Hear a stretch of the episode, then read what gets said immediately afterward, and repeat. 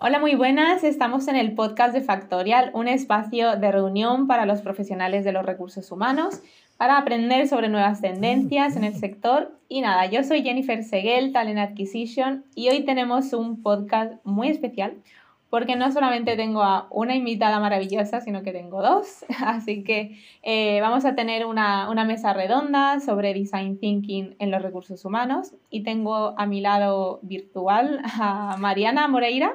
Ella es diseñadora de cultura y experiencia del empleado y a Valeria Colombo, Talent Acquisition Partner en Rebel Talent. Así que nada, chicas, bienvenidas. Estoy muy feliz de teneros aquí. Gracias, gracias por la invitación, Jennifer. Sí. Muy bien, veo que cada una está en, su casa, así que todavía el trabajo en remoto es fuerte, ¿no? Bueno, en Rebel Talent somos 100% remoto desde el, desde el, día uno. Desde el día, sí, desde el día uno. Así que, bueno, tenemos nuestros espacios compartidos, cada uno está en una parte de España, y, pero nos reunimos y, virtual y presencialmente y buscamos esos encuentros, sí. Qué bien, porque además me, me, comentabais antes de que erais un equipo relativamente pequeño. Entonces, bueno, yo creo que hace falta también eh, esa relación personal para, para crear más, más cohesión, ¿verdad? Seguro, seguro. Y, y, nos enfocamos muchísimo en, en, poder crear esos espacios y crecer juntos. A fin de cuentas, siempre estamos testeando eh, nuevas maneras de trabajar y de seguir mejorando. Así que ya tenemos la mentalidad de diseño en nuestro ADN. Genial. Bueno, pues el podcast de hoy me gusta especialmente mucho porque vamos a hablar de una metodología, bueno, relativamente nueva o que va sonando nueva cada vez más. Eh, de hecho, yo cuando la descubrí fue porque me la comentó el, el director de arte Factorial, Alejandro, y, y me la comentó y empecé a leer sobre ello y me interesó mucho vi que tenía mucho potencial porque se puede aplicar a diferentes cosas. Entonces, enseguida le dije a Pamela en marketing, tenemos que hacer un podcast de esto y, y os encontró. Así que me, me, hace mucha ilusión hacer este podcast con vosotras. Y, y, nada, pues vamos a empezar. Explicadme un poco eh, a qué nos referimos con Design Thinking ¿Qué es el mindset de, de, Design Thinking? Genial. Pues el Design Thinking es algo, eh, como tú bien has dicho, no es tan nuevo. Eh, de hecho, la primera vez que se empieza a, a, sonar el Design Thinking es en el 69, pero venía antes desde el ámbito de la ciencia, de la ingeniería y poco a poco se fue eh, trasladando a otros ámbitos, a otras áreas, ¿no? En concreto, hay un montón de definiciones de Design Thinking. Hay gente que hace cosas muy parecidas y lo llaman de service design o diseño de, de, productos o UX. Hay muchas cosas, pero todas ellas a fin de cuentas creo que comparten algo, ¿no? Que es que son eh, una metodología para que tú puedas analizar un desafío. Normalmente nosotros tenemos desafíos muy grandes o, y ya tenemos ideas de qué es, cómo lo vamos a solucionar. Eh, y el design thinking lo que nos ayuda es a generar un paso a paso que es bastante flexible, pero no deja de ser un paso a paso en el que primero nosotros vamos analizar eh, ese desafío muy grande, empatizar con las personas que viven ese problema, que viven esa situación o que consumen este, que van a consumir ese producto, ese servicio, también se apliquen estrategias y vamos luego entonces a analizar, empatizar y vamos a trocear el elefante. Básicamente vamos a definir entre todos los que estamos presentes en ese equipo de diseño, que no son todos diseñadores, entonces integra otras personas de la organización incluso usuarios, vamos a definir exactamente cuál es nuestro problema. Esa es la primera etapa, que se trata de que tú puedas enamorarte del problema y diseñar soluciones para los problemas correctos. Y en una siguiente etapa, lo que el Design Thinking hace es que nos propone también herramientas, métodos para poder idear muchas soluciones, no ideamos solamente una, sino que muchísimas. Elegimos algunas, prototipamos, testeamos y aprendemos de manera continua directamente en contacto con nuestro usuario. En ese caso sería pues nuestro empleado, nuestro candidato o candidata, ¿no? Y así podemos ir o, o, buscar una innovación con Design Thinking que sea disruptiva o incluso utilizarlo para eh, una mejora continua. Siempre centrado en que lo que nosotros vamos a proponer sea deseable por parte de las personas, no las personas implicadas en ese problema, que esté alineado eh, con, nuestro, con nuestro negocio y que sea técnicamente viable o lo hacemos técnicamente viable, que también es otra posibilidad. Así que es una metodología, si tú ves, de análisis de una situación y de crear soluciones de manera creativa y integrando a diferentes miembros del equipo, incluyendo nuestros empleados y nuestros candidatos en ese proceso. Es genial. Suena, muy divertido además, me, me imagino pues a, un montón de posits en la, en la pared, ¿no? De, de ideas que se puedan tener. Claro, sí, esa es la imagen que tenemos, ¿no? Y eso también, eh, tú me haces acordar el tema del mindset. Nosotros decimos en design que las ideas son baratas.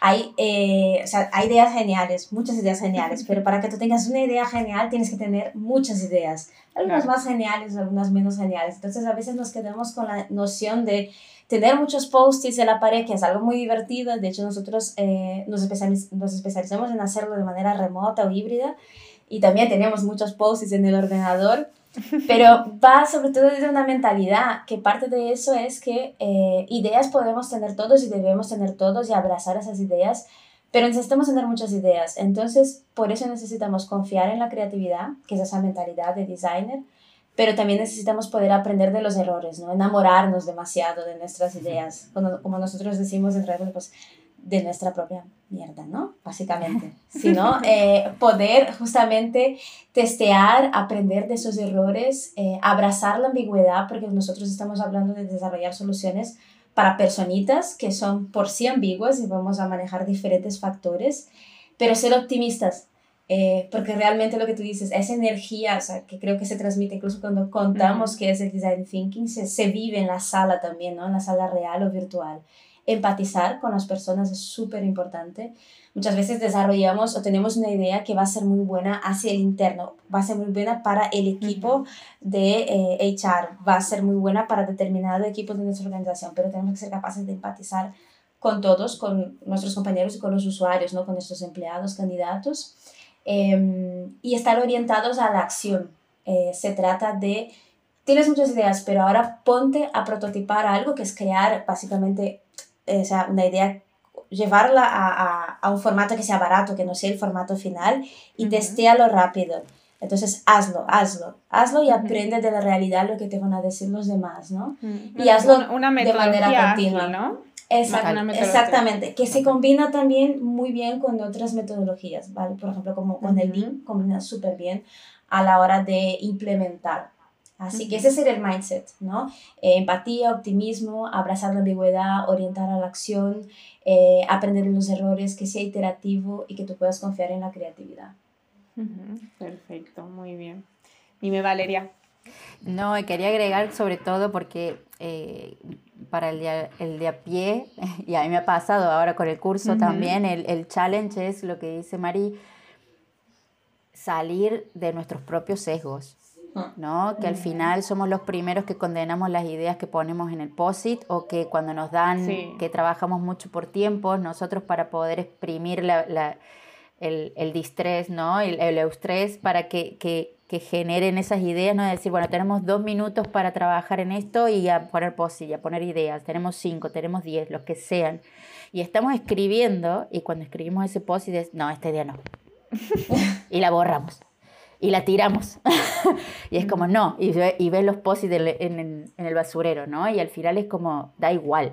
O sea, eh, vomita eso, déjalo, porque al final alguien puede eh, aportar otra, otra cosa a ese posit y terminar siendo una idea muy viable, muy rentable, eh, muy accesible a realizar mm. en el corto plazo, ¿no? Y de mucho impacto. Em, entonces, esa, esa, primera intervención de decir, eh, yo soy la primera que, que, veto mis ideas, ¿no? Eh, mm. es el, el, el, gran challenge que tiene el design thinking como mindset, que, que, por eso creo que el animarse a hacerlo, a practicarlo constantemente, aunque no sea, eh, y ahora María me va a matar, aunque no sea fiel, aunque no sea fiel en los pasos, ¿no? Pero ese creo que es el, que lo, lo estamos viendo en el curso con los compis también, de, del mindset de decir, bueno, lo tiro y lo dejo ahí porque después lo puedo retomar con aires nuevos, otra persona lo puede ver y, y optimizarlo, cambiarlo y, y sobre todo centrado, esto es lo más importante, centrado en las personas centrado en el usuario de eso que queremos diseñar, sea producto o servicio, o ambas. Es que, sí. Mucha gente que nos estará escuchando pensará, bueno, ¿qué, ¿en qué se diferencia el design thinking de un brainstorming o, o de eh, buscar una solución en particular a un problema? Eh, decidme ejemplos como eh, concretos de, de, cómo una, esta metodología se puede llevar a, a la realidad, ¿no? Como un, un, un ejercicio concreto que, que, se pueda llevar pues, a un equipo de recursos humanos, uh -huh. a un equipo de talent. Vale. Por ejemplo, un brainstorming, a fin de cuentas, es una técnica de ideación, uh -huh. ¿vale? Entonces, es una técnica que de hecho se puede utilizar dentro de todo ese proceso de design thinking. Pero para que tú puedas hacer un brainstorming, la primera cosa que es importante es que tú tengas claro cuál es el problema que tú quieres solucionar. Y muchas veces nosotros empezamos eh, un proyecto creyendo que entendemos el problema cuando en realidad no sobre todo ahora que tenemos, eh, y, y, tú Jennifer más que nadie aquí en esa sala sabes que tenemos la posibilidad de conseguir tantos datos ¿no? Eh, sobre, sobre nuestra plantilla, sobre nuestros candidatos, el tema es dar sentido a eso. Entonces hay, hay un ejemplo, ¿vale? No sé si lo quieres comentar tú, que creo que es un ejemplo que tiene mucho que ver con, con, con la pregunta, ¿no? De un pro, del proyecto que empezaste en el curso, que es de un caso real, que ha empezado con una perspectiva y ha terminado viendo, mmm, tengo que mirar otras cosas para que se vea la diferencia de, de valor del design. Si lo quieres comentarlo, creo que vale. mejor. No voy, no voy a dar nombres porque no he hablado con, este, con mi compis para preguntarle si podría mencionarlo, pero eh, bueno, es del sector de, de farma y, la, y el problema que él tenía, que, que, nos pusimos a trabajar en ellos, es un poco brindar una experiencia de, de proceso de selección, ¿vale? Uh -huh Claro, y el proceso es muy grande, ¿no? Entonces eh, era identificar cuál era realmente el problema que él tenía para poder a, aprovechar el curso y diseñar un prototipo de, de solución. Eh, él nos planteó de que, bueno, que tienen evaluaciones grupales, ¿vale? Porque tienen varias, eh, varias vacantes abiertas, entonces hacen selecciones grupales en híbrido, o sea, tienen una parte remota bastante interesante de, de una dinámica grupal híbrida y eh, después evaluaciones individuales ¿no? y avances del proceso a nivel individual. Eh, para él el challenge era esto, de cómo hacer que esa experiencia sea una experiencia wow. ¿No? Entonces uh -huh. empezamos a hacer un research de que, que esto es el primer paso ¿no? para, para también poder eh, idear, es eh, que, que había respecto a esto. Bueno, en, eh, nos pusimos a leer, nos documentamos y eh, empezamos a generar esta ideación de, bueno, qué podíamos hacer. Estaba todo relacionado y de hecho uh -huh. nos dimos cuenta que estaba todo relacionado a candidato, cuando en realidad el candidato valora mucho la, la, la participación del hire manager dentro de este formato ¿no? Uh -huh. Y que eh, mi compi ya había identificado como que la vez que habían participado los hire managers, el, la satisfacción de los candidatos, independientemente si incorporaron o no, era bastante más alta. Entonces, a partir de, de, hacer el mapa de empatía, que esto también lo, lo, lo empezamos a identificar un poco ahí y generar esas eh, personas ¿no? a las que nos dirigimos, a las que les damos esa solución, hicimos dos personas, un candidato y un hire manager, ¿no? Uh -huh. Fue ahí un poco el punto de inflexión donde dijimos, bueno, en realidad, ¿a quién tenemos que eh, darle esa experiencia wow primero? ¿no? O sea, es uh -huh. al hire manager eh, que, eh, que compre nuestra idea de hacerlo participar y cómo hacerlo participar, claro. porque en ese formato híbrido había generación de contenido, ¿no? Que, uh -huh. que lo teníamos que, que visualizar. Entonces, a partir de ahí, eh, el diseño cambió directamente de perspectiva de candidato al que estaba orientado 100% y de hecho hicimos un pequeño testeo con el otro grupo de compis, ¿vale? Uh -huh.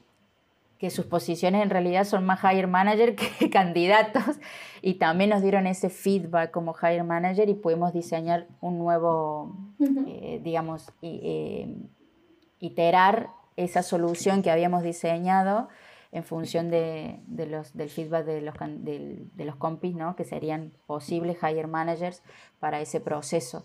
Uh -huh. eh, y después ver el impacto que eso tiene a nivel no solo de, de experiencia, sino también de, de, negocio, de hacerlo una vez y no poder y no tener que replicarlo. Bueno, salen un montón de, de soluciones eh, uh -huh. paralelas ¿no? a eso que primeramente has ideado cuando lo vas testeando, que te permite iterar y te permite eh, acertar más con, esa solución y que eh, el usuario la termine por comprar, ¿no? O sea, eh, tanto interno como externo al mm. final, porque si no, creo que en recursos humanos lo que mucho pasa es que no testeamos eh, sí, que tenemos una idea, mm, vamos a hacerla, seguro que sale bien. A quien no le va a gustar el chocolate todas las mañanas. Claro. Pero, ¿qué, qué, ¿por qué y para qué? Y, qué optemos con eso, ¿no? Exactamente. Y, y, creo que por lo general somos personas de que por sí nos gustan las personas y, somos bastante empáticos, pero por más empático que, o por más empático que seas, eh, si tú no sales a, a escuchar a la gente, a preguntar, si no tienes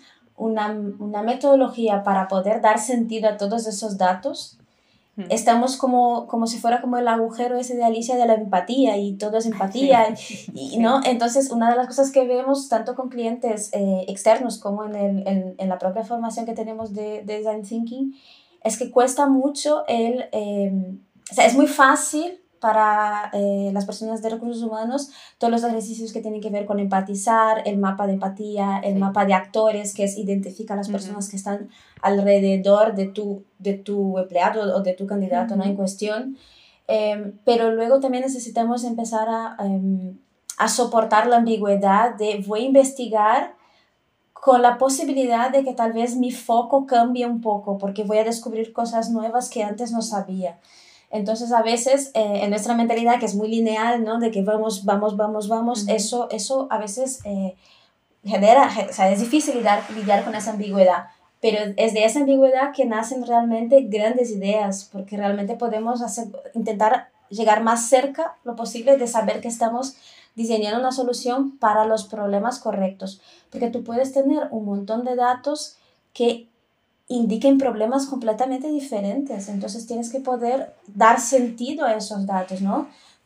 Y realmente eh, accionar sobre ellos. Y creo que el design ayuda en esto. Nosotros tenemos, por ejemplo, un cliente que, mm, como, como estamos muy metidos y creo que somos bastante referentes en trabajo remoto, nuevas formas de trabajo, nos contactan porque tenía un proyecto de, de digitalización bien amplio en una, en la industria. Y nos contactan eh, con el objetivo de que diéramos una formación a sus empleados, ¿no? Sobre nuevas formas de trabajo, mentalidad digital, todas esas cosas. Y lo que les propusimos fue, mira, eh, ¿por qué no primero eh, con el equipo, porque ya tienen un equipo, ¿no? De, que es multidisciplinar, que está orientado a esa iniciativa de cambio y digitalización, ¿por qué no hacemos una parte del proceso de design, ¿no? que es poder realmente, eh, y, ahí entra lo que tú hablabas antes de la alineación, que creo que hablamos antes de que empezara, ¿no? Vamos a hacer una sesión para alinear al comité de dirección, a los, eh, a los middle managers, a ese equipo de, de cambio que es multidisciplinar sobre cuál es el problema ¿no? y qué es lo que quieren obtener. Eh, luego lo que hicimos fueron sesiones con ese equipo de cambio para que pudiera investigar, o sea, saliendo a la calle, entrevistando a la gente, observando y que pudieran entonces delimitar realmente quiénes eran las personas, ¿no? Tenemos el concepto de persona con P mayúscula, que son los arquetipos eh, que representan determinados grupos de nuestra, de nuestra empresa. Entonces ellos pudieron identificar diferentes perfiles, preguntar a personas que estaban dentro de ese perfil eh, cómo ellas llevaban el proceso de eh, digitalización, los cambios y bajar esas, esas personas a, a, comprender cómo era un día a día, cómo era un mes, un año en su vida, ¿no? que ahí son los journeys, ¿no? Eh, cómo era una semana y cómo era un día. Y a partir de ahí identificaron desafíos reales que las personas tienen. A partir de esa identificación les ayudamos a priorizar cuáles eran los desafíos más importantes para dar una respuesta a día de hoy, diseñamos una propuesta de formación específica a esto, testeamos esa propuesta de formación con ellos y ahora estamos implementando la formación y los resultados son geniales. El otro día, al final de una de las sesiones, me llamó la atención que una persona dijo, es que siento que realmente, o sea, están haciendo algo escuchándome. Y eso es como, es que da piel de gallina porque tú ves, aparte, todo el proceso hace con que todo el equipo esté alineado. Mm, eso es súper importante. Es súper impactante. A, veces cada equipo cree que a lo mejor tiene la misma visión, pero al, al hacerse realidad algunos proyectos, hay cosas que no cuadran o que a otra persona no le encaja y hay mucha incertidumbre de estaremos, estaremos haciendo todo, todo el mundo eh, una misma cosa para llegar al mismo sitio. Entonces, esas sesiones importantísimas entre equipos, entre eh, la dirección, entre el resto de trabajadores. Y, y, luego, porque al final el engagement también que puedas tener con ese proyecto o empresa o el equipo es mucho más mayor y, y la gente se va a implicar y como dices, pues me siento escuchado. ¿Qué, ¿Qué, cosa más importante que sentirse escuchado en un proyecto, en tu equipo? claro. Bueno, es una herramienta muy potente, ¿no? si, si es capaz de sacar ese tipo de cosas. Muy potente y, perdón, no, que, que, iba a decir que es muy potente, pero es cierto que em, no suele pasar esta, estas sesiones de alineamiento previas. Esto es algo que nosotros, por ejemplo, en Rebel las tenemos como mandatory. O sea, tanto los kickoff, como los tech kickoff, como las sesiones de alineamiento previas a iniciar cualquier proyecto, eh, son mandatorios en Rebel Talent. Y eh, cuando uno está dentro de la organización, es lo que observamos no suelen tener esas conversaciones, no suelen abrir esas conversaciones porque eh, no se animan, no saben, no saben gestionar eh, las reacciones, ¿no? los insights que se llegan a esto, o se abren pero no se hace nada después, entonces la gente termina por desestimar acudir a esas reuniones, eh, generarlas, ¿no? y creo que esto es súper importante a la hora de, de empezar. Para esto sí que lógicamente el design thinking viene de esto del mundo de la agilidad y con esto no trabajar con silos, por silos, hmm. ¿vale? O sea, que cada uno esté en su, en su huerta, que digo yo, y, y arando su, su, tierra, ¿no? Sino que compartir eh, cuál es la problemática para poder compartir también el, el generar una solución que sea para, para todos. Y creo que esto es, vamos, bueno, los, nosotros como eh, en Rebel lo vemos el impacto que esto tiene como el ejemplo que ha mostrado Mariana, después el proyecto fluye de otra manera. Totalmente.